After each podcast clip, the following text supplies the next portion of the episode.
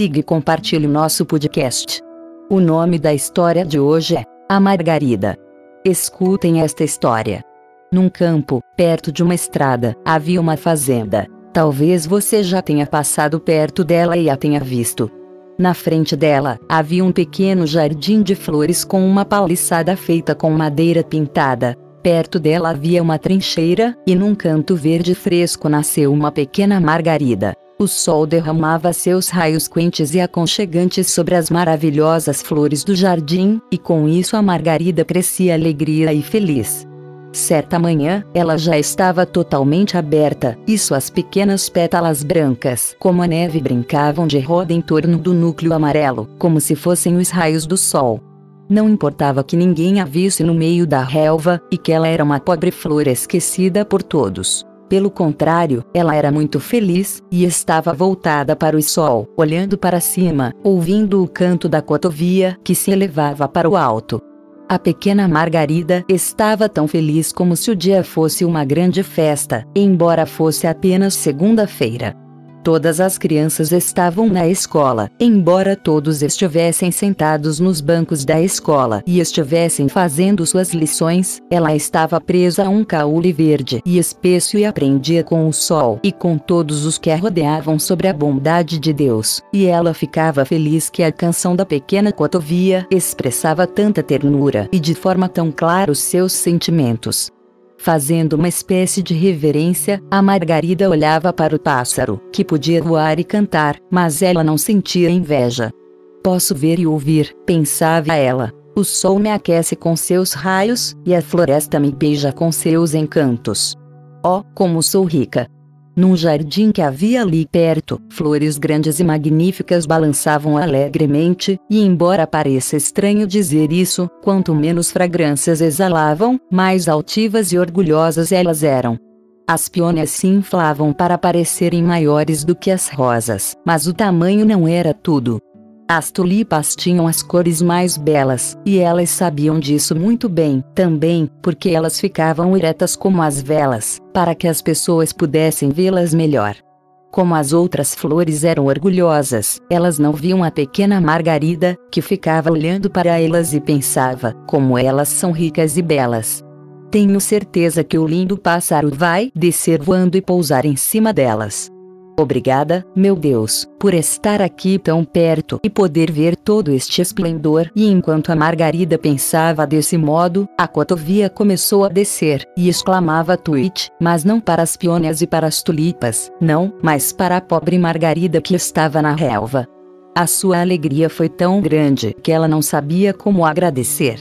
O pequeno pássaro ficava saltitando e cantava, como a relva é macia e suave, e que florzinha encantadora com coração dourado e vestida de prata está crescendo aqui o centro amarelo da margarida de certo se parecia com ouro, enquanto que as pétalas pequenas reluziam brilhantes como prata.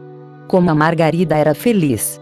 Ninguém fazia a mínima ideia, o pássaro a beijava com seu bico e cantava para ela, e depois subia de novo para o céu azul. Passou de certo muito tempo antes que a Margarida pudesse sair desse embevecimento.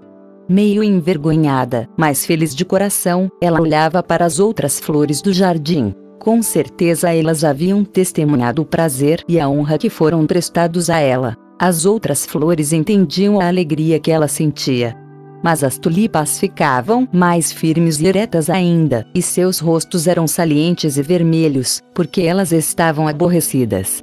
As peônias faziam cara feia. Ainda bem que elas não podiam falar, senão elas teriam feito um sermão para Margarida. A florzinha podia perceber muito bem que elas estavam pouco à vontade, e com sinceridade sentia pena delas.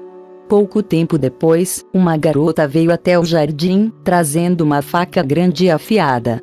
Ela foi até as tulipas e começou a arrancá-las, uma após a outra. Ui! Suspirou a Margarida, isso deve ser doloroso. É para isso que elas existem. A garota saiu levando as tulipas. A Margarida ficou feliz por morar fora do jardim e ser uma flor tão pequena, e por isso se sentia grata. Ao pôr do sol ela fechava as suas pétalas, e caía no sono, e a noite toda sonhava com o sol e o passarinho. Na manhã seguinte, quando ela tinha que estender novamente suas pétalas macias, como se fossem bracinhos, em direção ao sol e à luz, a Margarida reconheceu a voz do pássaro, mas ele parecia cantar uma canção triste. Na verdade, o pobre passarinho tinha boas razões para estar triste, pois ele tinha sido preso e fora colocado numa gaiola perto da janela que estava aberta.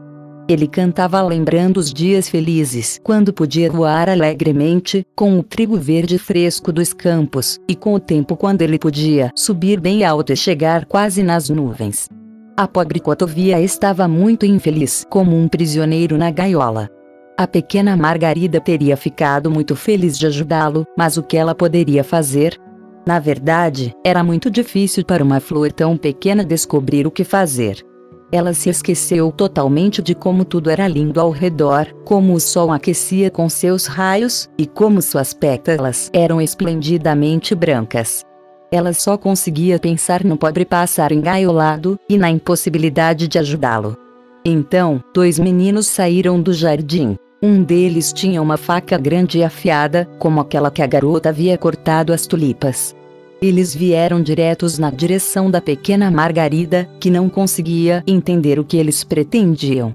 Aqui nós temos um ótimo monte de relva para a cotovia, disse um dos garotos, e começou a cortar na forma de um quadrado ao redor da Margarida, de modo que ela ficou no meio da relva. Arranque essa flor, disse o outro garoto, e a Margarida tremia de medo, pois ser arrancada significaria a morte para ela. E ela desejava tanto viver, assim como acontecia com a relva cortada em quadrado, que ia ser levada para a gaiola da pobre cotovia presa. Não, deixa ficar, disse o outro garoto. Ela parece tão linda então. Ela não foi arrancada, mas foi trazida até a gaiola onde estava o pássaro. O pobre pássaro lamentava a sua perda de liberdade, e batia as suas asas contra a grade de arame. E a pequena Margarida não podia falar nada, nem lhe dar uma palavra de consolo, tanto que ela gostaria de ter feito isso. E assim a parte da manhã foi embora. Não tenho mais água, disse a cotovia prisioneira. Estou com sede, e se esqueceram de colocar água para mim. A minha garganta está seca e queimando. Sinto como se houvesse fogo e gelo dentro de mim, e o ar está tão sufocante. Oh meu Deus! Estou morrendo, morrendo longe da luz do sol, do frescor das verdes pradarias, e de toda a beleza que Deus criou, e enfiou seu bico dentro de um monte de mato, para refrescá-lo um pouco. Só então, percebeu a presença da pequena Margarida, balançou a cabeça em direção a ela, e a beijou com seu bico e falou: Provavelmente você também vai morrer aqui, pobre florzinha. Você e o monte de relva é tudo o que me ofereceram em troca do mundo inteiro, que eu desfrutava lá fora. Cada pequena palheta de grama representa uma árvore verde para mim, cada uma de suas pétalas brancas uma flor cheia de fragrância. Pobre de mim. Você me faz lembrar tudo aquilo que perdi. Eu gostaria de poder consolar a pobre cotovia, pensou a Margarida mas ela não conseguia mexer nenhuma de suas pétalas, mas a fragrância de suas delicadas pétalas exalava pelo ar, e era muito mais forte do que o aroma que as outras flores costumavam ter. O pássaro percebeu isso, embora ele estivesse morrendo de sede, e em seu desespero o pássaro arrancava as palhetas verdes de grama, mas na flor ele não tocava. A noite chegou, e ninguém apareceu para trazer ao pássaro sedento uma gota de água. Ele abriu as suas lindas asas, e tremia todo de angústia. Um leve e triste tweet, tweet, era tudo o que ele conseguia pronunciar. Então, ele inclinou a sua cabecinha para o lado da flor, e seu coração se partiu de miséria e saudade. A flor não conseguiu, como nas noites anteriores, fechar as suas pétalas e dormir. Ela ficou caída de tristeza. Os garotos somente chegaram na manhã seguinte. E quando viram o pássaro morto, eles começaram a chorar amargamente, cavaram uma bela sepultura para ele e a enfeitaram com flores. O corpo do passarinho foi colocado numa linda caixa vermelha, pois queriam sepultá-lo com honras reais. Enquanto ele estava vivo e cantando, eles o esqueceram e deixaram que ele passasse necessidade dentro da gaiola. Agora, eles choravam em cima dele e o cobriam com flores. Um monte de relva, com a pequena Margarida dentro dela, foi jogado fora numa estrada empoeirada. Ninguém lamentou a sorte da flor que sentiu tanto sofrimento pelo pássaro e que desejava tanto consolá-lo. Fim. Esta fábula foi publicada pela primeira vez em 8 de maio de 1835. Uma vez disse Hans Christian Andersen: A vida de cada pessoa é um conto de fadas escrito pelos dedos de Deus. Vamos conhecer um pouco mais sobre o autor. Hans Christian Andersen, também conhecido na Escandinávia por H.C. Andersen ou pelo acrônimo H.C. Audense, 2 de abril de 1805, Copenhaga, 4 de agosto de 1875 foi um escritor e poeta dinamarquês de histórias infantis. Em vida, escreveu peças de teatro, canções patrióticas, contos, histórias e, principalmente, contos de fadas, pelos quais é mundialmente conhecido. Desde o século XIX, seus contos já foram traduzidos para mais de 125 idiomas e inspiraram inúmeras peças de dramaturgia, óperas, sinfonias e filmes. Semanalmente, sempre na sexta-feira, haverá uma história nova. Siga o nosso podcast e não perca nenhum episódio.